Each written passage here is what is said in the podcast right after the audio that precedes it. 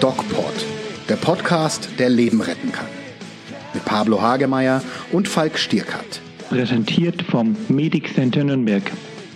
Ja, hallo, hier ist der DocPod mit Doc Pablo. Doc Falk. Und wir haben einen Gast hier heute. Doc Pat. Doc Pat. Hallo. Doc Pat. Ähm, Patrick, stell dich vor. Ja, mein Name ist äh, Patrick Weid. Ich bin Neurologe an der Uniklinik in Bonn und bin gespannt, was äh, heute auf mich wartet. Und jetzt werden sich viele Leute fragen, warum zur Hölle sind die Jungs in Bonn? Die Frage habe ich mir auch gestellt, weil wo ist eigentlich Bonn? Wo ist Bonn? Und das liegt daran, dass die dunklen Kanäle von Doc Pablo bis nach Bonn reichen. Genau. Was machen wir in Bonn, Pablo? Vielleicht ähm, erklärst du es noch mal ein bisschen, weil es ja im Grunde genommen deine Schuld. Das stimmt. Ich habe mich äh, inhaltlich mit dem Thema DocPod TV auseinandergesetzt, weil wir gerade Drehzeit haben. Und wir drehen eine Woche lang DocPod TV. Ein Thema war äh, und ist heute den ganzen Tag gewesen die Amyotrophe Lateralsklerose, eine Motoneuronerkrankung, eine Nervenerkrankung, die sehr fatal, sprich tödlich verläuft. Und dafür habe ich meinen alten Kumpel und Fußballkollegen Dr. Patrick Weid aufgesucht, vorgeschlagen. Er wurde für gut befunden und wir interviewen ihn heute zweierlei. Vor der Kamera haben wir schon und im DocPod wo er uns zu sich nach Hause eingeladen hat. Wir sitzen jetzt hier, um das unseren Hörern mal ein bisschen schmackhaft zu machen. Wir hatten einen ganz furchtbaren Drehtag. Das Find ich Thema, gar nicht. doch, es war Katastrophe. Das Thema war die Amyotrophe Lateralsklerose, ein Thema, was wir im DocPod schon mal besprochen haben. Ihr könnt mal ein bisschen runterscrollen auf docpod.de, wo ihr unsere vielen Folgen sehen könnt. Und da ähm, haben wir gesagt, okay, das Thema ist so wichtig, dass wir zum einen ähm, das nochmal aufgreifen müssen im Video in Doc, bei DocPod TV und zum anderen, weil uns der Patrick heute in der Uni und vor der Kamera so viele interessante Sachen gesagt hat, haben wir einfach gesagt, okay, wir ähm, setzen uns noch ein bisschen hin, abends quatschen mit ihm und er hat uns zu sich eingeladen, wir haben gerade schön gegrillt und jetzt sitzen wir gemeinsam bei einem Glas Traubensaft und unterhalten uns über die ALS. Und ich beginne einfach mit der ersten Frage. Patrick, ALS, was genau ist das und ist es eine seltene Krankheit? Ja, also die ALS, ums äh, ganz aufzudröseln von der äh, von der Begrifflichkeit, ist, äh, wenn man es ganz ausspricht, ähm, Amyotrophe Lateralsklerose, also ein ziemlicher Zungenbrecher. Das ist eine sehr schwerwiegende Erkrankung, ist eine neurodegenerative Erkrankung. Das heißt, das ist eine ähm, Erkrankung, die dadurch gekennzeichnet ist, dass Nervenzellen kaputt gehen und zwar äh, bestimmte Nervenzellen, die Motoneurone gehen zugrunde. Das sind die Zellen, mit denen das Gehirn die Muskulatur ansteuert. Und somit lassen sich eigentlich alle Symptome und Probleme der ALS ähm, begreifen als ein Ausfall von Muskeln und äh, Bewegungsfunktionen.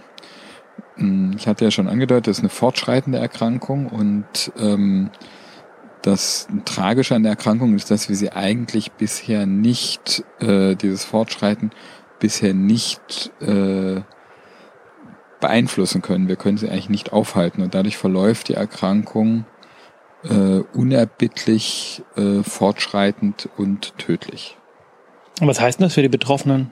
Für die Betroffenen ist das eine ähm, sehr schwierige Situation, auch für das ganze Umfeld, weil man ähm, ausgehend von relativ harmlosen Symptomen, ähm, wie zum Beispiel einer Schwäche in der Hand oder einem Stolpern im Fuß, äh, sich ziemlich schnell damit auseinandersetzen muss, dass dieser jetzt ein unaufhaltsam fortschreitender Prozess angestoßen ist, der absehbar äh, auf Dauer nicht mit dem Leben vereinbar ist und auf den Weg dahin mit großen ähm, Entbehrungen und Einschränkungen verbunden ist. Was ich dazu aus psychologischer Sicht so wahnsinnig schwer nachvollzieh zu, nachzuvollziehen finde, ist dieses die Erfahrung oder die Bewusstheit zu haben, dass man das hat. Ja? Also wie gehe ich damit um, wenn ich weiß, mein Körper wird mich jetzt Stück für Stück verlassen oder die Funktion aufgeben und das fängt dann erst in der Hand an oder in der Schulter oder an dem Fuß ähm, oder manchmal auch ja im Gesicht eher selten, ne, wahrscheinlich. Ähm, also wie fühlt man sich, wie muss man sich da fühlen, ne, wenn das irgendwie so peu à peu flöten Also geht? der, Wahnsinn. Bei, bei der ALS ist tatsächlich der mh, erste Schritt ähm, die Diagnosesicherung, ja. Die ALS ist in der Tat eine sehr schwerwiegende Diagnose, aber häufig ist es keine besonders schwierige Diagnose. Natürlich ist in der Anfangsphase, wenn die Symptome nicht voll äh, ausgeprägt sind, noch viel Spielraum für andere ähm, Differentialdiagnosen, die auch alle äh, günstiger sind und besser beeinflussbar sind. Aber nach einem gewissen Verlauf kristallisiert sich oft leider die ähm, Gewissheit heraus, dass es sich um diese Erkrankung handelt. Ähm, damit das mit ausreichender Sicherheit gemacht werden kann, ist es wichtig, dass man sich bei einem Neurologen, einem Facharzt für Neurologie, vorstellt. Der wird aber oft äh, ALS-Spezialisten hinzuziehen, selbst wenn er selber den Verdacht hat, weil man sich bei der Tragweite einfach, sage ich mal, nicht vertun will. Und ähm, um wirklich keinen Stein unumgedreht zu lassen, ist eine recht umfangreiche Diagnostik notwendig, auch wenn für viele Beteiligten, die sich mit der Krankheit schon auskennen, relativ früh klar ist, wohin die Reise geht. Du hast es heute so äh, erzählt, als wir in der Uni gedreht haben, dass viele Menschen zu euch kommen, auch zur Zweitmeinung, was ja völlig berechtigt ist. Und in Deutschland gibt es natürlich das Recht auf Zweitmeinung, ist auch gut so. Gibt es denn oft Fälle oder gibt es denn zumindest manchmal Fälle, bei denen ähm, die Menschen mit der Diagnose ALS zu dir kommen und am Ende gar keine ALS haben? Und bevor du die Frage beantwortest, möchte ich kurz erklären, der Hund, der hier bellt. Wir sitzen nicht im Tonstudio, wir sitzen live im Garten, machen sozusagen ein, ein äh, Podcast bei Atmo und ähm, dementsprechend haben wir natürlich auch kein ganz cleanes Hintergrundgeräusch. Zurück zur Frage. Gibt es das oft, dass die Leute zu euch kommen und es am Ende keine ALS ist, obwohl das die Diagnose schon so lautete? Also ähm, häufig nicht, es kommt aber durchaus vor. Also das ist auch wichtig, das ist auch der Grund, warum es uns gibt natürlich, dass man immer wieder äh, Fälle rausfischt. Das muss nicht immer eine Erkrankung sein, die ähm, jetzt überhaupt nichts mit einer Motoneuronerkrankung zu tun hat.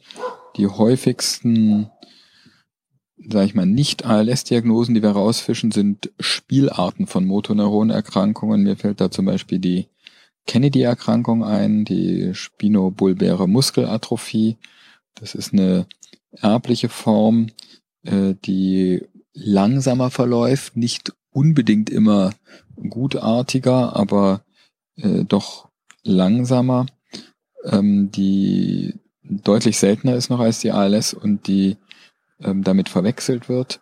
Andere Sachen sind Spielarten in die andere Richtung. Das ist die primäre Lateralsklerose, auch eine äh, Spielart der Motoneuronerkrankung, die langsamer verläuft, aber natürlich für den Einzelnen trotzdem große Beeinträchtigungen mit sich bringt. Und dann bei den Differentialdiagnosen äh, eine vergleichsweise große Rolle spielen äh, ein Phänomen, das heißt benigne oder gutartige Faszikulationen.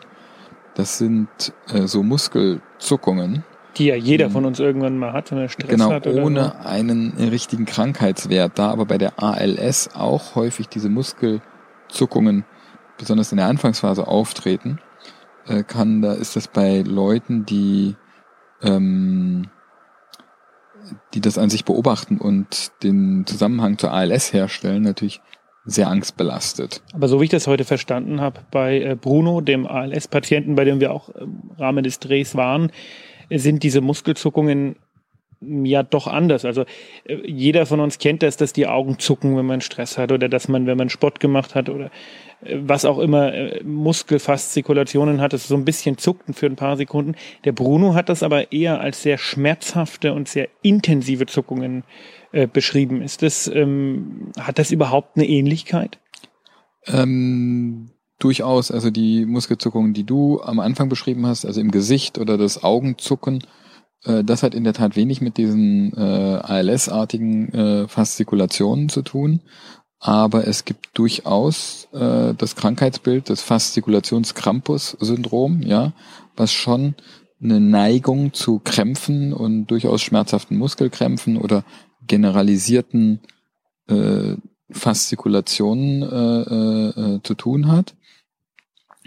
Und äh, das, das geht halt nur manchmal in der ALS über und da aber die Spreu vom Weizen zu trennen und zu trennen, was ist eine tatsächliche progrediente Motoneuronerkrankung mit der damit verbundenen sehr schlechten äh, Prognose und was sind diese, was ist eher die gutartige Form, ähm, äh, dafür braucht es wirklich ähm, Experten. Ist es also ein großer Topf an Diagnosen und Differentialdiagnosen, die heute noch als ALS benannt werden, aber eigentlich wahrscheinlich was viel heterogeneres ist, was viel unterschiedlicheres ist als nur das eine. Und dazu die Frage an, auch für die Patienten, wenn sie so Symptome entdecken, könnten sie auch was anderes haben, sprich eine Multiple Sklerose oder Angst haben, dass sie vielleicht was völlig anderes haben. Also wie, wie differenzieren wir für die Patienten, damit da jetzt auch vielleicht eine gewisse Klarheit entsteht als und nicht eine Verwirrung? Ich, ich würde würd mal in die Frage noch mit einkretschen, wenn ich das darf. Ähm, das Thema Schwäche ist ja, glaube ich, ganz wichtig. Ne? Mhm. Also ähm, dieses Faszikulationsding, mir ist das so wichtig, weil das bei meinen Patienten auch oft ein Thema ist. Weil ich weiß nicht, ich glaube 50 oder 60 Prozent der Leute haben das, dass sie manchmal, wenn sie ruhig da sitzen, dass die Muskeln zucken. Und da wird man sehr häufig gefragt und man kann da natürlich, also ich habe da bis jetzt immer Entwarnung geben können, das war noch nie eine ALS. Ja. Also damit hast du auch völlig recht, ja. Ähm, die Faszikulationen, die die Leute ohne damit verbundene Muskelschwäche oder Atrophien an sich beobachten, haben einfach keinen Krankheitswert. Das macht das ist eine wichtige Info auch für unsere Hörer, wichtig, ne? Das ist super wichtig. Ganz wichtig. Das ist auch ähm, natürlich ist es mir ein Anliegen, dass die ALS bekannter wird und äh, besser wahrgenommen wird, aber das soll nicht dazu führen, dass die Leute verängstigt sind, weil sie diese Muskelzuckungen, die sie bisher für harmlos gehalten haben, auf einmal mit dieser schweren Erkrankung in Verbindung bringen. Also Schwäche ist essentiell. Die ALS ohne Schwäche oder Reflexsteigerung äh, ist nicht denkbar. Ja. Gott sei das Dank. Das heißt, die Muskelfaszikulationen ähm, sind für sich genommen einfach äh, als isoliertes Symptom äh, nicht mit einem Krankheitswert zu verbinden. Wenn man da beunruhigt ist, sollte man zu einem niedergelassenen Neurologen gehen, der kann das ziemlich schnell unterscheiden. Mit Selbstdiagnose kommt man da nicht weiter. Wie ist es also nochmal aus der Sicht des nicht informierten Patienten? Ähm, wird ja oft verwechselt, meine Hand ist gelähmt, wird ja auch oft so wahrgenommen, dass die Hand taub ist. Ne? Also Stimmt, aus der ja. Wahrnehmung des Patienten. Betrifft denn die Wahrnehmung, also die Sensorik, äh, ist die auch betroffen von der ALS? Nein, bei der ALS ist ausgesprochen die Sensorik nicht betroffen. Es ist eine Motoneuronerkrankung, das heißt, die Motoneurone gehen zugrunde und ähm, die sensiblen Nerven sind ausgespart. Das heißt natürlich nicht, dass jemand, der eine ALS hat, immun ist gegen alle anderen Erkrankungen. Mhm. Es gibt natürlich auch Polyneuropathien, die ja für sich genommen sehr häufig sind, können auch ALS-Patienten betreffen. Das heißt, man, wenn man jetzt eine sensible Störung findet, kann man damit natürlich eine ALS nicht ausschließen. Ich würde gerne nochmal darauf zurückkommen, was der Pablo vorhin gefragt hat. Ähm, und zwar die Geschichte mit dem, das hattest du vorhin mal so ein bisschen erwähnt, als wir gemeinsam gegessen haben und uns darüber unterhalten haben, dass ALS eigentlich eher ein Name für ganz viele verschiedene Dinge sein könnte, Mhm. die wir überhaupt nicht kennen. Also das ist eher so ein, so ein Überbegriff ist für Dinge, die wir nicht, von die wir gar nicht beschreiben können. Ist, ist das, glaube ich, das richtig ausgedrückt? Also was ganz sicher richtig ist, ist, dass wir die Krankheit unvollständig ähm, und nur ansatzweise verstanden haben. Ähm, und sehr wahrscheinlich ist es so, dass wir in dem Topf ALS äh, viele Patienten über einen Kamm scheren, die in Wirklichkeit sehr unterschiedlich sind, was auch die Ursache der einzelnen Beschwerden angeht. Das ist aber jetzt nicht so einzigartig äh, bei der ALS, ja. Das ist häufig in der Medizin so, dass man halt Sachen irgendwie gruppiert und die ALS ist halt eine klinische Diagnose. Das heißt, man äh, definiert einfach bestimmte Symptome und Krankheitszeichen und fasst die darunter zusammen. Dass das aber durchaus unterschiedliche Ursachen haben kann, sieht man ja schon an Symptomen wie Fieber oder so, was äh, Infektionsursachen haben kann. Das kann bakterielle Infektionen, virale Infektionen, das können physische Einflüsse wie ein Sonnenstich sein. Und wenn man weiß, woher das kommt, würde man das natürlich unterschiedlich behandeln. Bei der ALS sind wir einfach noch nicht so weit. Trotzdem würde man natürlich nicht sagen, ein Fieber, Fieber per se sind unterschiedliche Sachen, sondern Fieber ist eine Temperaturerhöhung. So definiert man das einfach. Symptom. Ein Symptom. Also ist ALS ein Symptom. ja, ist eine Kombination von Symptomen und damit ist Ein es Syndrom. ein Syndrom. Und wissen wir, woher es kommt? Bei manchen Fällen sind wir recht weit gekommen. Das ist äh, der, den enormen Fortschritten bei der genetischen äh, Diagnostik geschuldet. Es ist so, ähm, dass wir in ungefähr zehn Prozent der Fälle klare familiäre Zusammenhänge sehen. Das heißt, da sind mehrere Verwandte ersten Grades, also Eltern oder Geschwister und Kinder betroffen. Ähm, und in den meisten dieser Fälle kann man inzwischen dem das sogar bestimmten Genmutationen zuordnen. Und da hat man ganz klar die Ursache, nämlich diese Genmutation, und die führt auch immer zur ALS oder zu verwandten Erkrankungen. Ähm, die einzelnen Schritte von der Mutation zur Erkrankung, die haben wir nicht verstanden, aber wir haben den Anfang und den Endpunkt verstanden. Ähm, dann gibt es leider die überwiegende Zahl, die nennen wir sporadische Fälle, das heißt also schicksalhafte Fälle. Da ist der ähm, die Erbkomponente nicht so offensichtlich, das heißt aber nicht, dass keine da ist. Und äh, wahrscheinlich ist es dort eine Kombination aus Veranlagung und Umweltfaktoren. Und Welche Umweltfaktoren? das ist eine gute Frage. ähm, das ist die Gretchenfrage, das wissen wir nicht.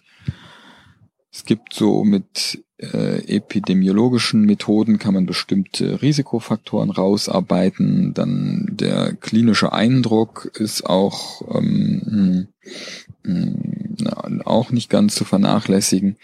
Äh, es kann gut sein, dass so mh, Sport und körperliche Belastung oder irgendwelche äh, Stoffwechselgegebenheiten äh, einen Ausbruch von so einer Krankheit beeinflussen.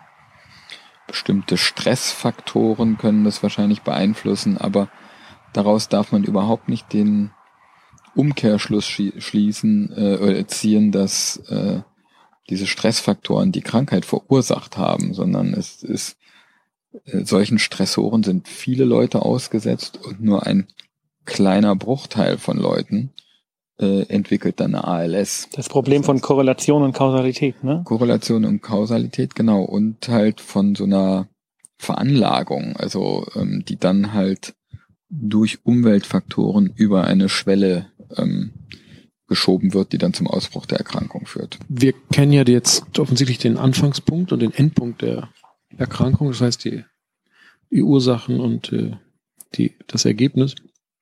Ähm, der Weg dorthin äh, unklar. Ähm, wie ist der Wirkungsgrad der mentalen Haltung zu diesem Verlauf? Also kann durch eine positive mentale Haltung der Verlauf äh, in die Länge gezogen werden, also durch eine positive Haltung das Sterben quasi hinausgezögert werden?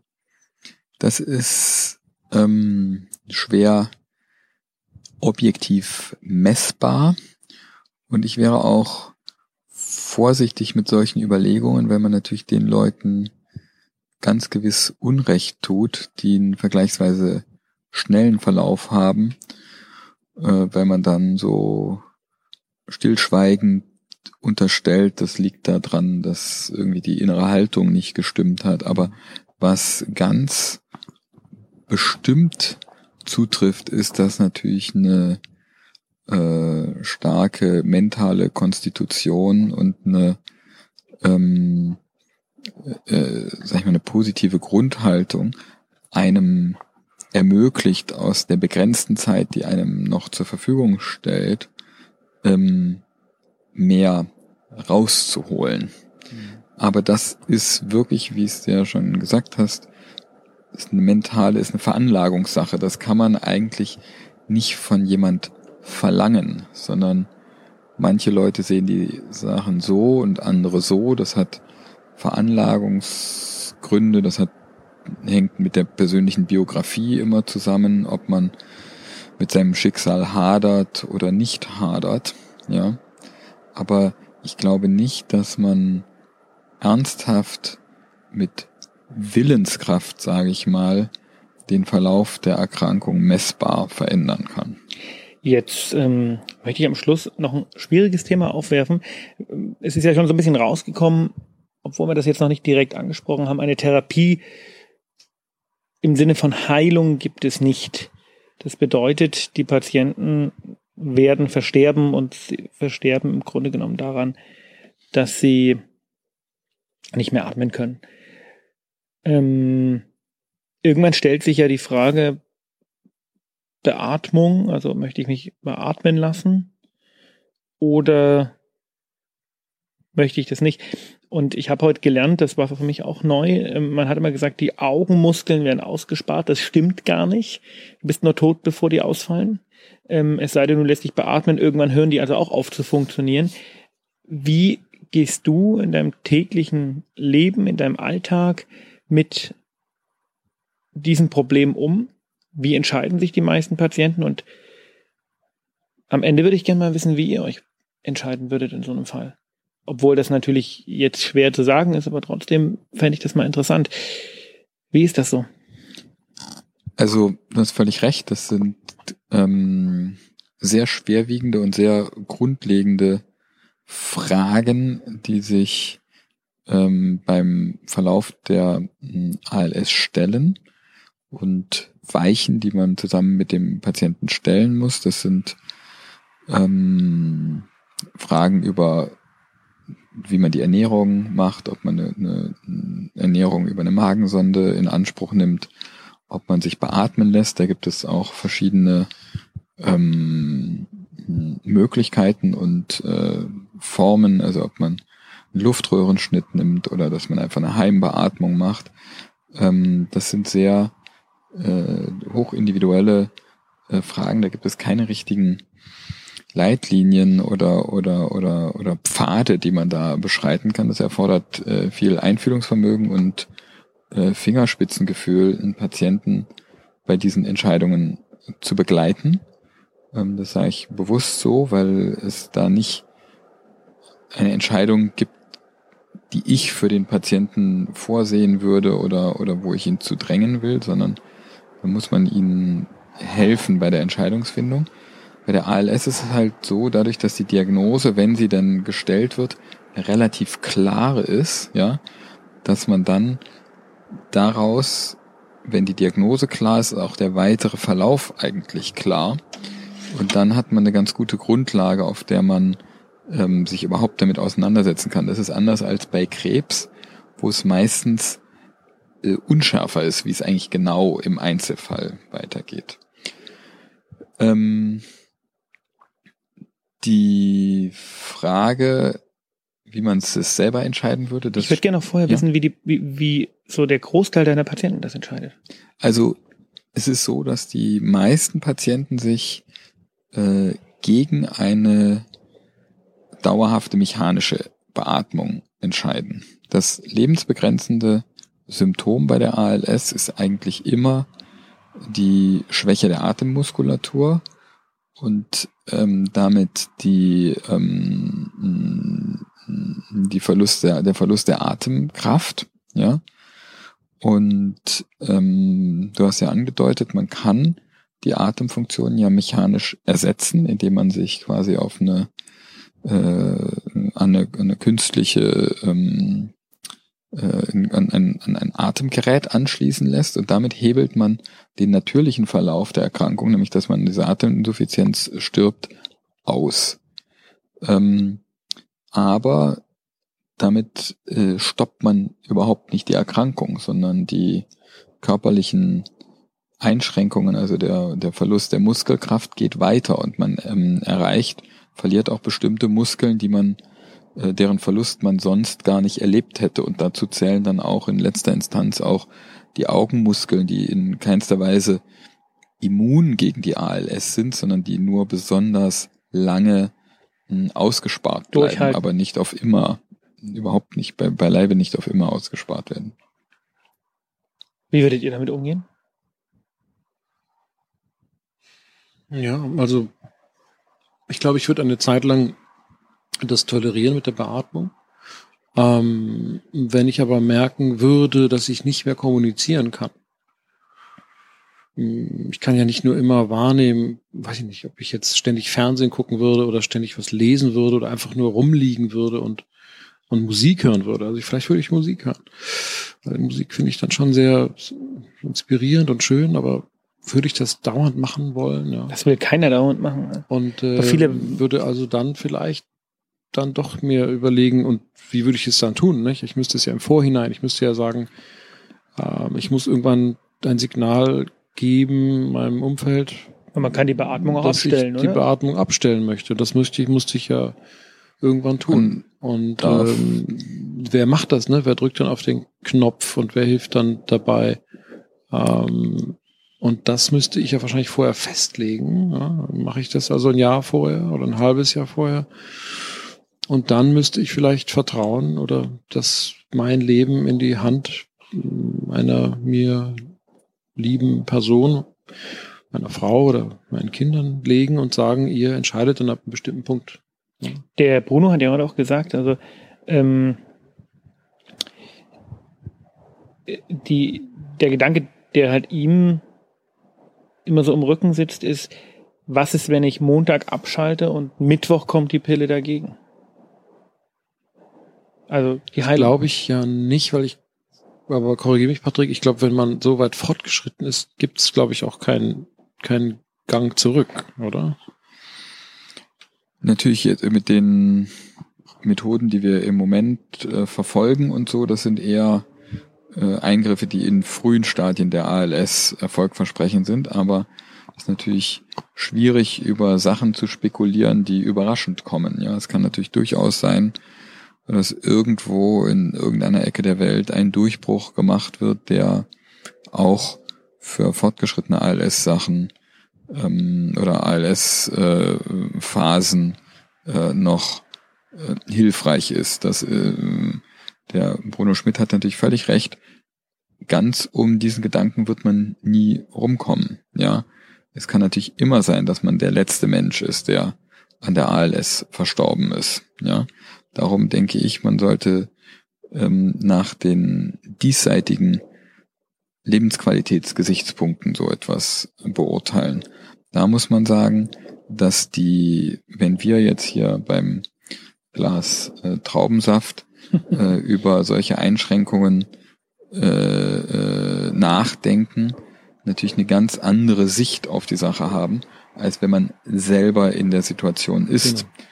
Man sagt sozusagen, dass die Außensicht, Ansicht der ALS viel schlechter ist als die Innenansicht. Und viele Patienten äh, die auch fortgeschrittene ALS haben, mit denen man kommunizieren kann, eine für uns Außenstehende ähm, erstaunlich gute Lebensqualität angeben. Ja, das soll überhaupt nicht beschönigen, dass das bei ganz vielen anderen ALS-Patienten überhaupt nicht der Fall ist.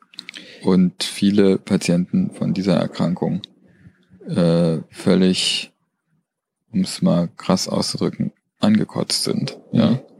Und natürlich dem überhaupt nichts abgewinnen können. Ich glaube, Da da war ich kann niemand was abgewinnen. Ja. Da, ich war vor drei Wochen auf dem Ethikkongress, äh, kleine Tagung, war kein Kongress, Forschungsgruppe Ethik und Medien.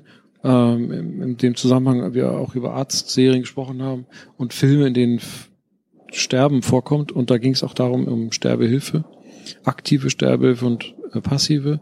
Und auch um die Frage, kann jemand, also der gesund ist, darüber urteilen, ähm, was ein Kranker, ein Sterbenskranker tun darf. Schwierig. Und ähm, das war doch, das ist auch eine ganz spannende Implikation, denn so ähnlich wie du sagst, Patrick, können wir uns das vorstellen, ne? wie das ist, in so einer Lage zu sein und äh, welches Recht hat jemand, der nicht betroffen ist, darüber zu entscheiden, was ein Mensch tun will, ähm, der, der eigentlich keine Alternativen mehr hat, im Grunde genommen, außer zu sterben.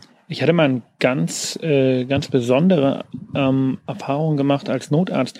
Bin ich zu einem beatmeten ALS-Patienten gekommen, der auch wirklich überhaupt nicht mehr kommunizieren konnte.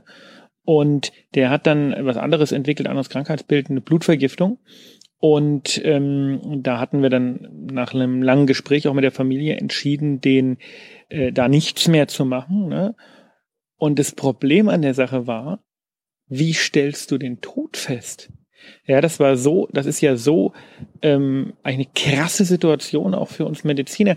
Wie willst du bei jemandem, der beatmet ist und der jetzt eine Blutvergiftung entwickelt, wo der Blutdruck langsam immer weiter absackt, wo sich die Gefäße weiten, wo einfach im Körper ganz viel passiert, was am Ende unbehandelt zum Tod führt. Wie stellst du fest, dass der gestorben ist? Weil die klassischen ähm, Zeichen, wie zum Beispiel, dass jemand nicht mehr atmet, die gibt es ja nicht. Und ähm, Natürlich stellen sich irgendwann, äh, gibt es irgendwann Leichenflecken oder Leichenstarre, ne? aber für die Familie war das ganz schwer, weil es diesen Moment, der ist jetzt gestorben, nicht gab. Und dann kam der Hausarzt, alle sechs Stunden hat ein EKG geschrieben. Weil das die einzige Art und Weise war, mit der dieser Patient überhaupt noch mit uns kommunizieren konnte, war also das Elektrokardiogramm. Das hat mich stark beeindruckt. Ganz schlimme Mhm. Geschichte. Genau, so extreme Fälle, mit denen habe ich natürlich bei mir weniger zu tun, aber ähm, die Frage, wie man eine lebenserhaltende Maßnahme wie jetzt eine Beatmung beendet, lässt sich leicht so diskutieren, dass dann eine liebe Person das abschalten soll oder so, aber man äh, wirft diese Person in schwere Gewissenskonflikte. Geht das praktisch? Darf man das eigentlich einfach ausschalten? Ja, es gibt, also man kann das palliativ, also eine, eine, eine Beendigung der Beatmung unter palliativer Sedierung ist möglich und zulässig, glücklicherweise muss man sagen. Das war nicht immer so, aber ähm, es ist trotzdem eine sehr äh, aufwendige und für alle Beteiligten äh, belastende Situation. Und Das heißt, wenn man einmal an der Atmung dran ist, ist man quasi ethisch schon im Konflikt. Schwierig, ne? Genau, das kommt dann auf die genau das Umfeld und die Konstellationen an, wie belastend dieser Konflikt wahrgenommen wird. Aber wenn es ungünstig läuft, dann Mhm. kollidieren da ethische Überzeugungen Hm. und man ist in einem nicht auflösbaren Spannungsfeld Ja. von Weltanschauungen. Und das ist äh, absolut nicht wünschenswert. Da ist der, sag ich mal, natürliche Verlauf der ALS, ähm, wo man, wenn es palliativmedizinisch gut begleitet ist, einen friedlichen Übergang hat und friedlich einschläft an einer Kohlendioxidnarkose, Hm.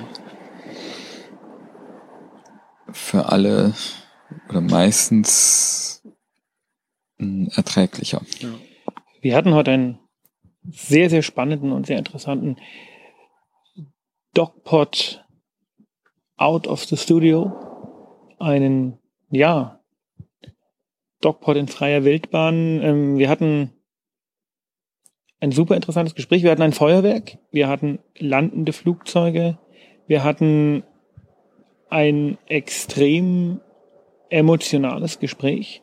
Und ähm, ich glaube, sowas wünscht man seinem schlimmsten Feind nicht. Und wir können uns bei allen Leuten, wie zum Beispiel dem Patrick, bedanken, die sich darum kümmern, hoffen, dass es niemand bekommt und wünschen denjenigen, die mit der Diagnose leben müssen, sehr viel ähm, Kraft und alles Gute.